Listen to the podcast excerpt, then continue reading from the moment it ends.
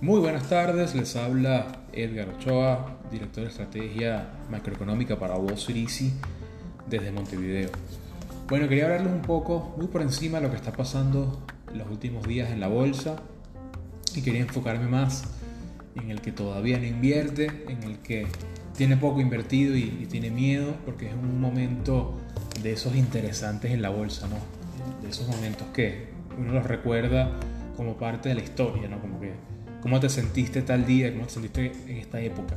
Eso como decimos, cómo te sentías tú en la crisis del 2011, en la del, en la del 2015, perdón, en la del 2008, 2009, la del 94, la del 2000, 2001. Son cosas que son cíclicas, que tienden a, a darse en, Wall Street, pero también son cosas que se superan. Y por eso es importante ver las cosas con una perspectiva eh, global de qué tiene que suceder en estos momentos. Bueno, el mercado está en un mercado bajista. Para los que no saben, un mercado bajista es una caída mayor al 20% eh, desde el máximo. Y esto se viene dando por el miedo que tiene el, el mercado a que se dé una recesión y todavía peor el miedo que tiene a que la Reserva Federal tenga que seguir siendo muy agresiva en sus subidas de tasas de interés para lograr así controlar la inflación.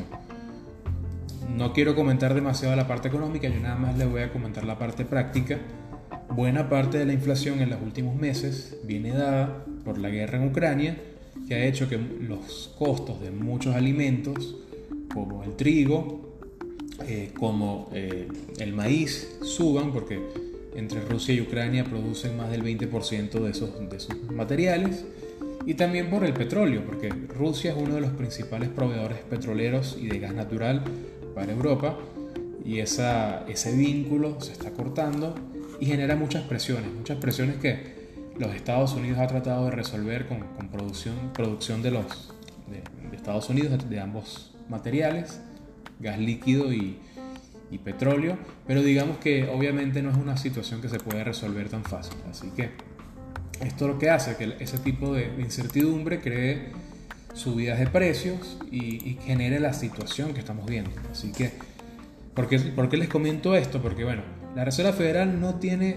manera de reducir eh, este tipo de inflación porque la Reserva Federal no tiene un campo petrolero, no tiene una refinería, no tiene un campo para sembrar maíz eh, o trigo, no tiene manera de incentivar ninguna de estas opciones.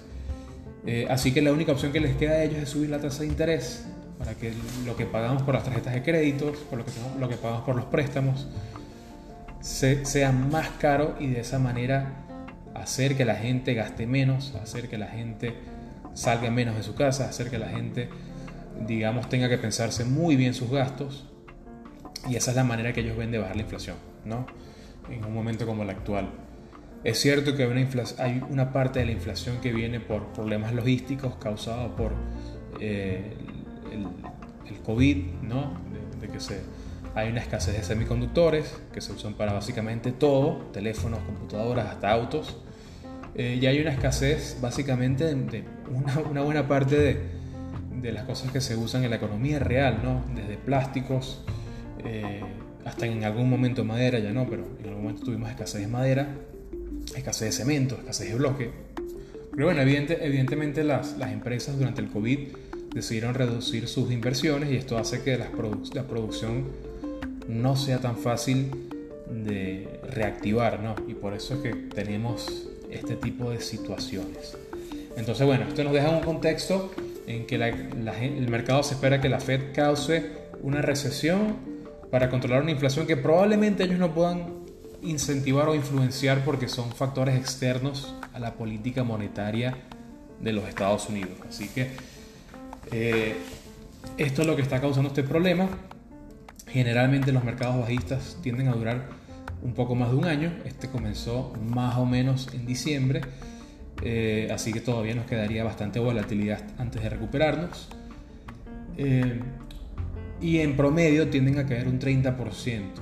Hasta ahora hemos caído un 22, 23% en lo que va del año, así que nos quedaría todavía un poco más por caer si, se diera ese escenario. ¿no?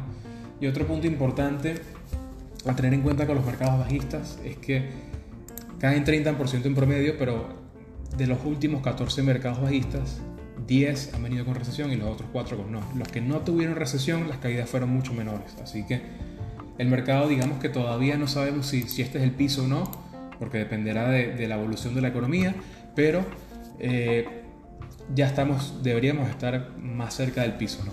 Por, por esta situación que les estoy comentando. Así que, bueno, ya viendo, ya con ese contexto, quería comentarles por qué la bolsa, indiferentemente de lo que está sucediendo, es un excelente motor para el que piensa a largo plazo. Entonces, les tiro algunos números.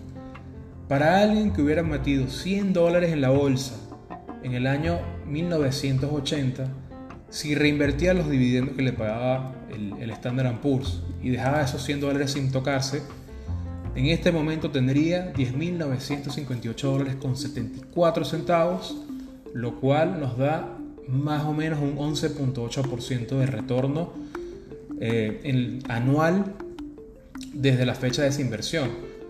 Ahora, si lo indexamos a la inflación, si, o sea, si le descontamos la inflación que se dieron esos años, tendríamos un retorno anual promedio del 8.44%, lo cual nos dejaría con un capital de 9.425,73 centavos. Así que, si yo les digo hoy a ustedes, si tú metes 100 dólares hoy, es bien probable que en 30 años sean 10.958, ¿ustedes dudarían en meter ese dinero?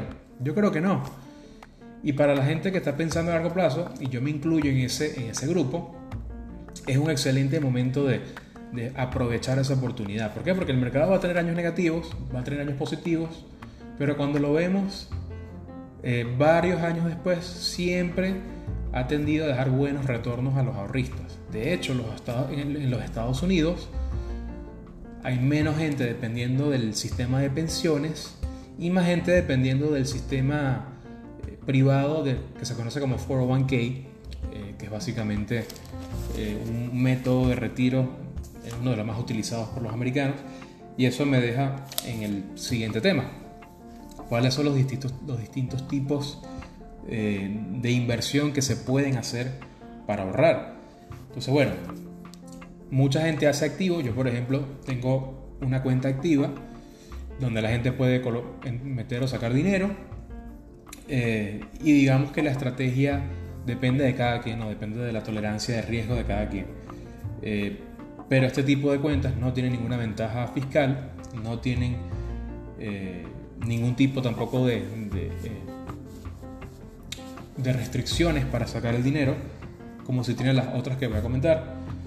Pero bueno, yo en particular como inicié con una cuenta activa, todavía no he, no he, comenzado otro tipo de cuentas, pero la verdad que estoy considerando hacer otras que son bien interesantes.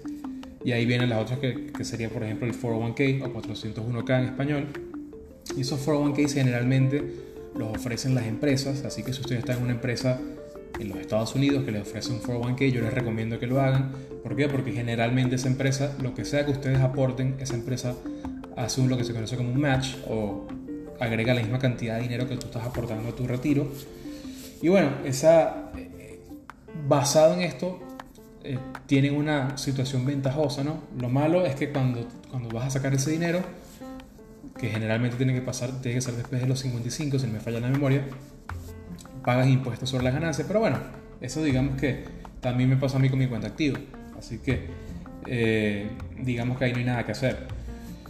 Eh, si lo sacas antes, hay una penalidad del 10%, así que eh, la idea del gobierno es que esto sea, es, incentivar a las personas a invertir a largo plazo, porque ahí es donde realmente se ven las ganancias.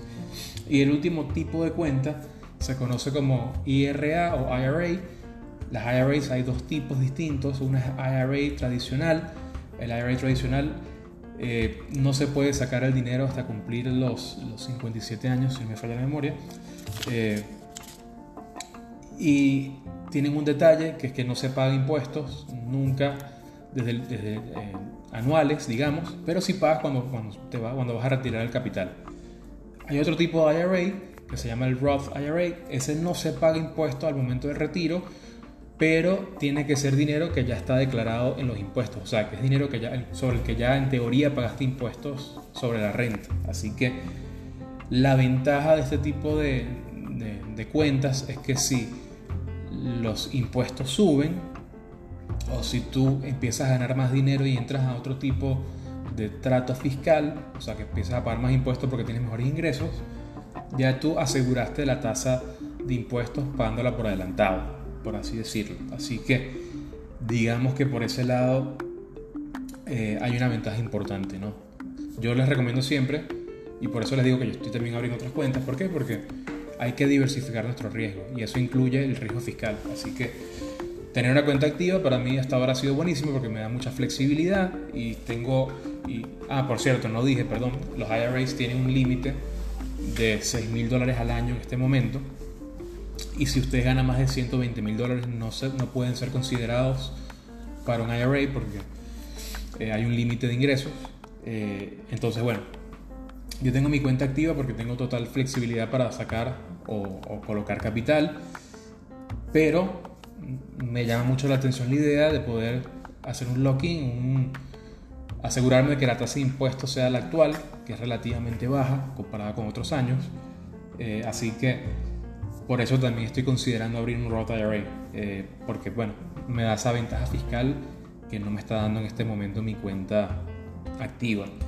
Ahora, si ustedes quisieran empezar, yo les recomiendo los siguientes brokers, ¿no? porque tenemos relación con ellos que necesitan ayuda para abrir la cuenta, estamos a la orden. Pero a mí en particular, eh, uno de los que más me gusta, porque es el más fácil de usar, y si estás en los Estados Unidos es el que más te va a funcionar, es eTrade y ellos hacen tanto cuentas activas como 401ks, como cuentas IRAs, cuentas IRAs. Así que ese, si estás en Estados Unidos es el mejor y no tiene costo. Otra interesante para, para eh, efectos del que quiera hacer un IRA eh, sería Fidelity. Fidelity también es bastante buena y también sin costos. Si estás en Latinoamérica, digamos que empiezan a haber menos opciones, pero siguen habiendo. Por ejemplo, nosotros trabajamos con Interactive Brokers, eh, tiene un costo muy bajo, 2 eh, dólares, 3 dólares por, por transacción, depende de, qué activo sea. Y bueno, se puede abrir la cuenta con, con menos de 5 mil dólares, que bueno, el problema con los brokers es que generalmente piden más de 5, pero bueno, con Interactive Brokers se puede abrir menos, con menos de 5 mil dólares. para los que están, por ejemplo, en, no tienen tanto capital y están pensando capaz agregar una acción de Apple, una acción de Amazon, que son acciones que, bueno, hay que poner un poco más de capital. Hay eh, empresas como Kiena, con los que también tenemos relación, que ellos tienden a hacer lo que se conoce como acciones fraccionadas. ¿Qué quiere decir esto? Yo quiero comprar acciones de Apple, pero puedo solamente colocar 20 dólares. No pasa nada, con Kiena puedes pagar los 20 dólares y te da un porcentaje de la acción. Así que esa es otra ventaja de hacerlo con, con empresas como Kiena.